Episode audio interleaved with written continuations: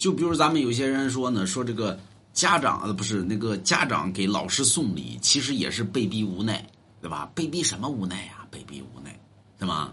就是想得个特殊待遇。但是我告诉你的就是，你不给老师送礼，有可能你们家孩子不受委屈，但是你跟你给老师送礼，保不齐你们家孩子才受委屈。有人说你放屁，对吧？我给老师送礼了，我们家孩子还还能受委屈吗？哎。这就相当于那大哥给主播刷礼物是一样，对吧？你没事儿这大哥呢老去给主播那刷点，没事儿今儿刷一百，明儿刷两百，后儿刷一万，三后天刷两万，对吧？到大后天大哥一毛不刷了，这主播你个穷逼，一毛不刷了，对吧？你就开始骂人了。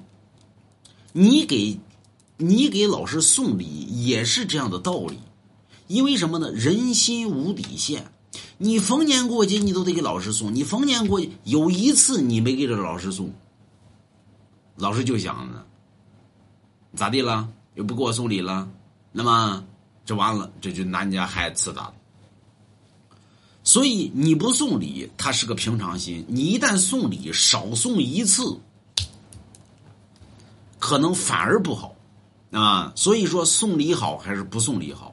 不送是最好的，因为送。就有贪得之心，但是不代表所有的老师都收礼，对吧？那也有品德高尚的老师，那么你送完礼之后，老师骂你，滚，上给我送礼的，你咋地？想拉我下水呢，对吧？想扶想想干哈？就是，那么这不行。所以你你送礼是对人家是对老师的一种侮辱，因为人家是教师，对吧？你这你咋的侮辱我呢？对吧？送你不送龙王家一幅字画？你说